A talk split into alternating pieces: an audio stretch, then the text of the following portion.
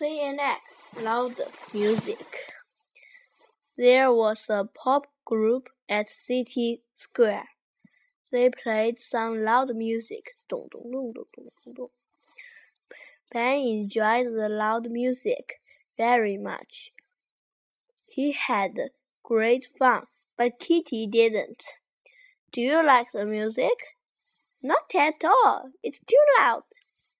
Ben and Kitty were at home. Kitty wanted to play some loud music for Ben. Ben, do you like loud music? Yes, I do. Kitty played the drum loudly. Ben did not like it at all. Boom, boom, boom, boom, boom, boom. Stop, Kitty! It's too noisy.